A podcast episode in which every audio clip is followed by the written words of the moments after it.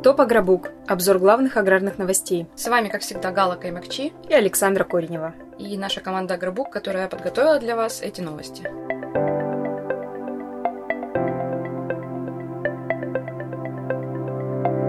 Доброго дня, дорогие земледельцы! Команда Агробук готова представить вам свежий обзор новостей. Сегодня мы расскажем, как Россия на сутки вышла из зерновой сделки, как эксперты ожидали, но не дождались роста цен на пшеницу, и о том, что животноводов заставят уведомлять о появлении навоза. Ну а если вы дослушаете наш сегодняшний выпуск до конца, вы узнаете, как лечить коров красным вином.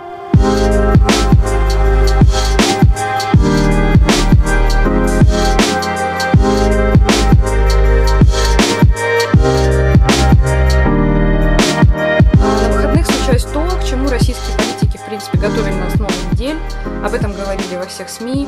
Министерство обороны сообщило, что Россия приостанавливает участие в зерновой сделке, которая позволяла судам, выходящим из украинских портов, беспрепятственно и безопасно вывозить сельхозпродукцию. Там было много аргументов, на которые уже намекала российская сторона, что не сможет продлить сделку в ноябре. Среди звучавших аргументов были такие, как вывоз зерна в Европу, а не беднейшим странам Африки, застрявшие в портах российские удобрения, ну и, конечно, самый главный аргумент – это был взрыв на Крымском мосту, организованный вроде бы с участием зернового судна, как утверждали наши Минобороны. Но в результате поводом досрочно приостановить сделку стал обстрел российских кораблей в Севастопольской бухте.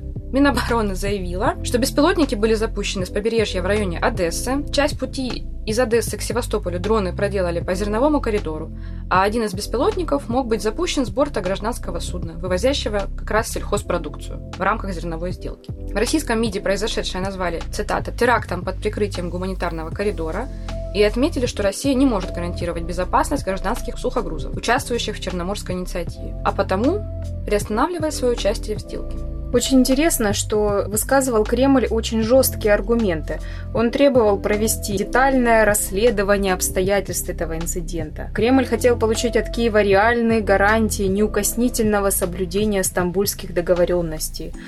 Э, и только после этого, возможно, Россия бы рассмотрела вопрос о возобновлении работы в рамках этой черноморской инициативы. Конечно, воскресное заявление Минобороны заставило рынок вздрогнуть. Все подумали, что действительно теперь уже мы из сделки вышли окончательно и бесповоротно, но довольно быстро все закончилось. Уже 2 ноября Кремль заявил, То есть что... Спустя сутки? Да, практически спустя сутки Кремль заявил, что все хорошо, что мы снова будем работать, снова будем ввозить зерно, и получены некие письменные гарантии от Киева о том, что гуманитарный коридор не будет использоваться для того, чтобы ударять по инфраструктуре и кораблям российского Черноморского флота. Кстати, в тот момент, когда российская сторона вышла из зерновой сделки, всех волновал вопрос, э, будет ли этот гуманитарный коридор на это время закрыт. И на самом деле в понедельник, 31 октября, 12 зерновозов все равно все-таки проследовали по гуманитарному коридору. 1 ноября уже судно не выходили из черноморских портов Украины, но тем не менее, видимо, все возобновится и очень быстро. Нужно отметить, что за эти сутки, пока Россия выходила, приостанавливала свое участие в зерновой сделке, очень интересно вели себя биржи. В понедельник утром цены подскочили, цены, я имею в виду фьючерсы подскочили Э, декабрьские фьючерсы на пшеницу выросли на 7,7%, кукуруза подорожала на 2,8%, соевое масло на 3%. То есть мир поверил в то, что зерновая сделка будет прекращена.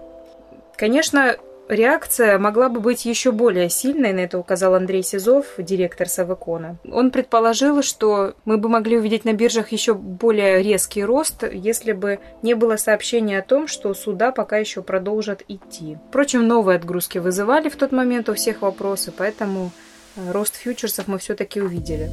Но интересно, что как только Россия заявила о получении гарантии от Украины, биржи снова рухнули. Все стало на свои места. И теперь, видимо, на рост цен на пшеницу рассчитывать больше не стоит. Мне понравилось, что во всей этой истории э, интересно высказался глава Союза экспортеров зерна Эдуард Зернин. Он отмечал, что покупатели реального зерна готовы ждать, чем закончится текущая ситуация. Они никуда не торопятся, в отличие от биржевых спекулянтов. Этим он объяснил тот факт, что на ФОБе, в отличие от биржи, цены на пшеницу не изменились. И, в общем-то, он оказался прав. Спустя сутки, фактически, все вернулось на круги своя.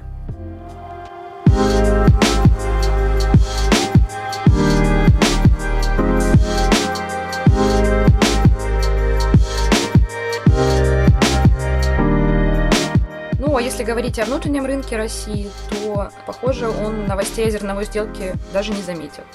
Последние три недели цены как в глубоководных, так и в мелководных портах плавно, но неотвратимо снижались.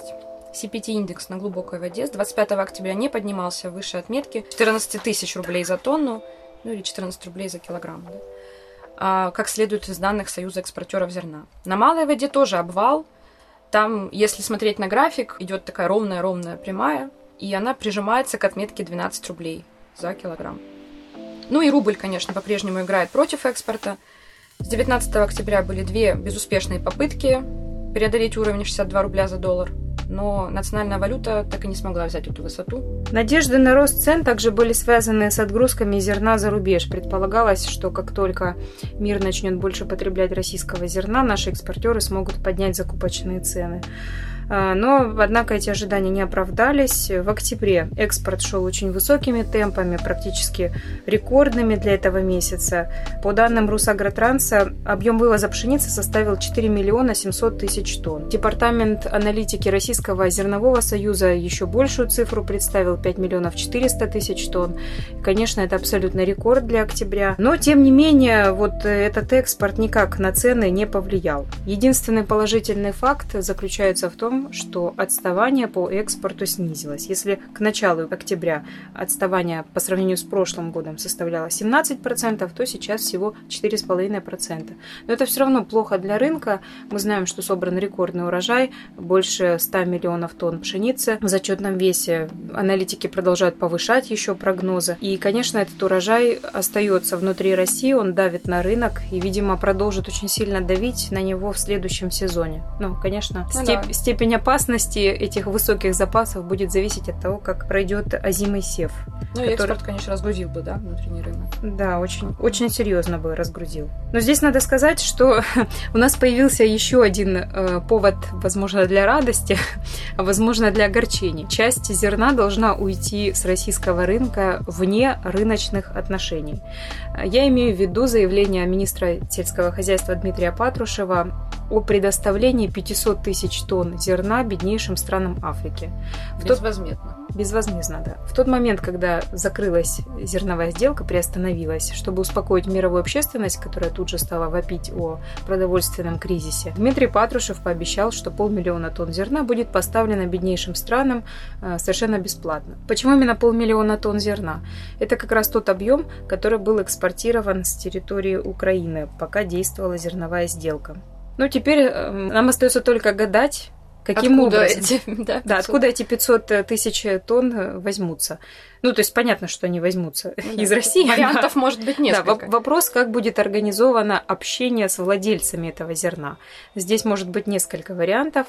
Мы знаем, что в интервенционный фонд закуплено уже больше миллиона тонн. То есть вариант первый – отполовинят интервенционный фонд. Вариант второй. Государство устроит новые госзакупки, еще дополнительно 500 тысяч тонн э, изымет из рынка за деньги, конечно, и отправит их. Вариант третий. Экспортерам предложат поставить зерно и потом как-то возместить свои затраты. Тем более счет... у некоторых экспортеров есть свои суда. Да, да, хотя это в основном река море, но неважно. В общем, как-то экспортеры смогут компенсировать свои затраты из э, бюджета. Но, конечно, не исключен самый грустный для аграриев вариант, если зерно попросят просто поделиться. В рамках благотворительной акции. Да. Ну, мы же знаем, что бюджетники получали письма с предложением там свой дневной заработок перечислить в счет поддержки российской армии. Почему бы не сделать то же самое? Ну да, при этом Минобороны утверждает, что в принципе армия оснащена всем необходимым. Ну да. Да, так что варианты могут быть разные, время покажет.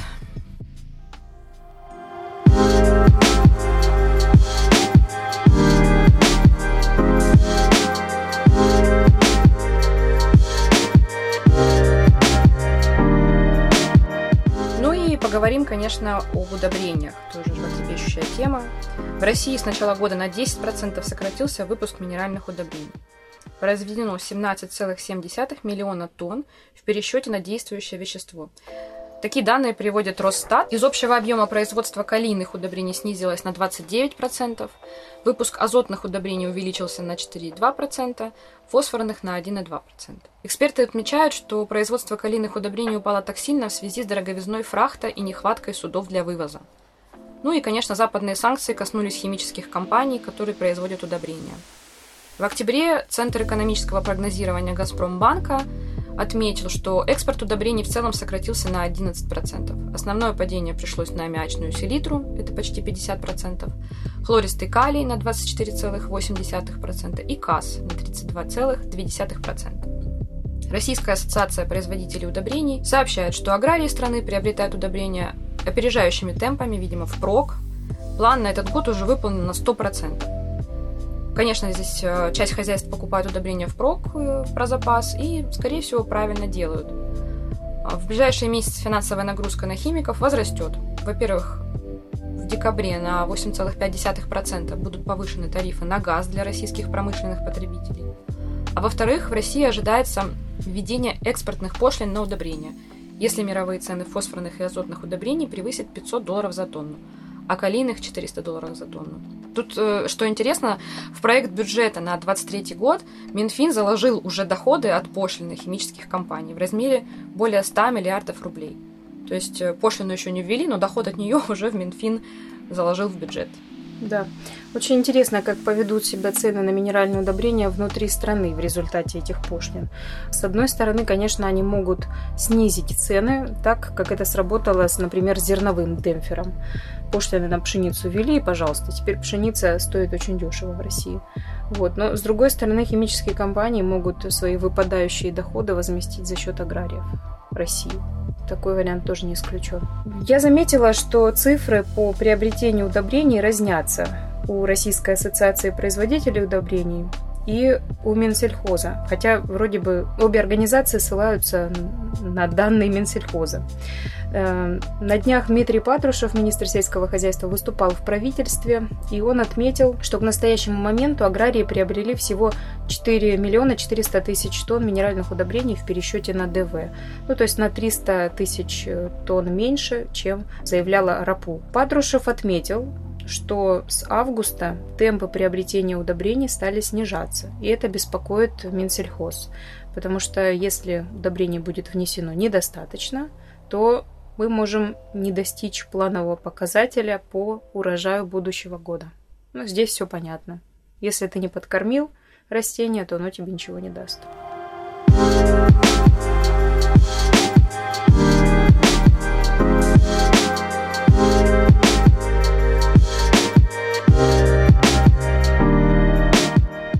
Переходим к новости о навозе. Если вы думали, что мучения фермеров закончились в тот момент, когда навоз из опасного отхода переквалифицировали в продукт животноводства, то, к сожалению, вы ошибались. Ну, как и мы, наверное, тоже. Сенатор Алексей Майоров заявил, что животноводов по-прежнему будут наказывать за загрязнение окружающей среды и, конечно, контролировать. С 1 января 2023 года нас всех ждет нововведение. Главам хозяйств придется уведомлять Россельхознадзор о появлении навоза. Мне очень нравится эта формулировка.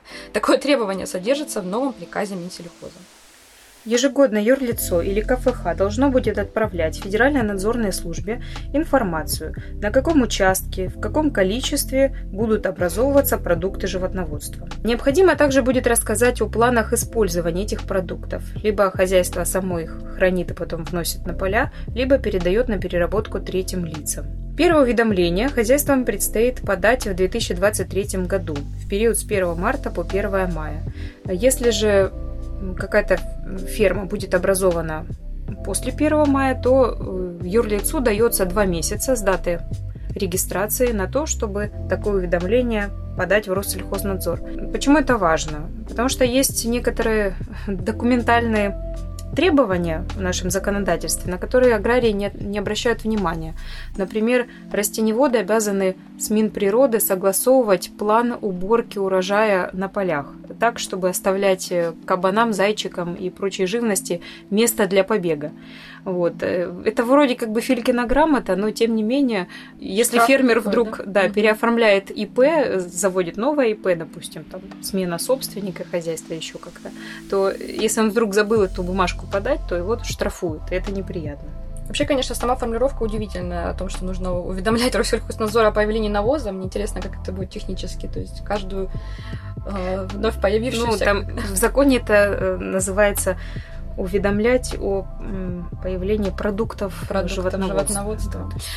Да, наши подписчики на YouTube-канале предложили ввести ГИС навоз и регистрировать каждую, на каждую корову датчик и в том числе пакет. Датчик под хвост, под да. Или хвост и пакет. полиэтиленовый пакет под хвост, взвешивать содержимое, вносить в ГИС навоз. ГИС навоз, да. Главное, чтобы, главное, чтобы Минсельхоз не услышал это предложение, иначе действительно их примут как руководство к действию.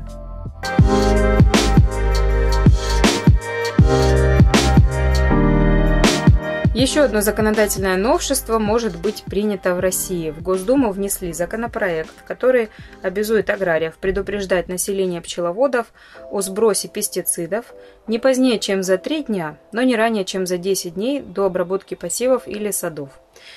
В принципе, это хорошая инициатива. Авторы законопроекта поясняют, что сейчас законодательство позволяет аграриям выносить одно предупреждение в начале сезона на весь период медосбора. В результате складываются такие ситуации, когда хозяйство э, где-то в мае сообщает о том, что оно в течение трех месяцев будет обрабатывать сады. Ну а вы, пчеловоды, как хотите. Хотите, закрывайте пчел в ульях на три месяца, хотите, уезжайте куда-нибудь. Вот. Ну, реально, конечно, обработки проводятся э, не каждый день в эти три месяца. И вот тут снова было, был комментарий от нашего подписчика о том, что он продает поводки для пчел. В общем, конечно, пока вопрос оповещения законодательством был возложен на совесть растеневодов. Ну и на совесть, конечно, пчеловодов тоже. Ведь некоторые бросают пасеки и уезжают. Люди человечные обычно предупреждали, оставляли свои телефоны, оповещали вовремя. Ну, а, конечно, ну, не все такие все, родивые. Да, растеневоды, которые не любят пчеловодов, обычно забивали на это и пользовались пробелами в законодательстве. Вечная война, собственно, растеневодов, Вот. Ну и, кроме того, оповещать придется не только пчеловодов, но и население на всякий случай. А, к счастью, такие оповещения следует делать только если ваши поля расположены в радиусе 7 и менее километров от населенного пункта. Если они дальше, то все в порядке, работайте, химия не долетит.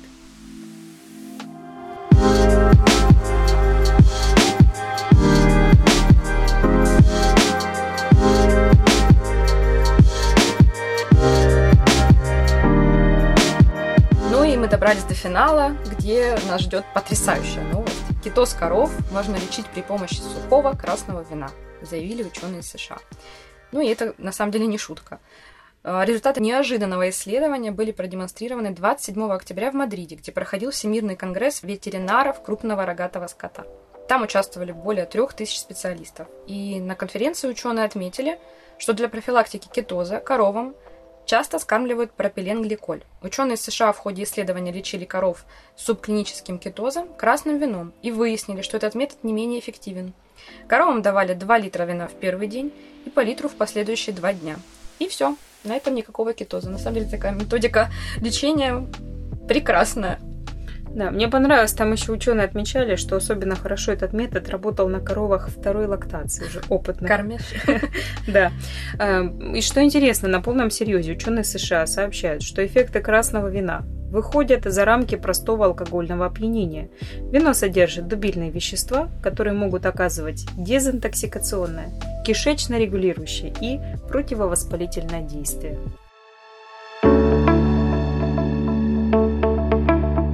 Конечно, ни в коем случае не занимаемся пропагандой алкоголя, но если вы болеете, болеете то немного вина красного сухого, наверное, похоже, не повредит. Похоже, не повредит. По неподтвержденным данным. Да, тем более, да. Но коров все-таки лучше не поить вином, хотя мы тоже видели результат этого исследования, прям специально погуглила, нашла эту презентацию на английском языке, но я бы не рискнула ставить такие эксперименты в своем хозяйстве. Интересно, как они ведут себя после трех дней такого алкогольного лечения. Не знаю. Но если вы знаете, вы всегда можете сообщить нам об этом в комментариях в телеграм-канале или на ютубе. На этом сегодня все. Не болейте. Всего хорошего.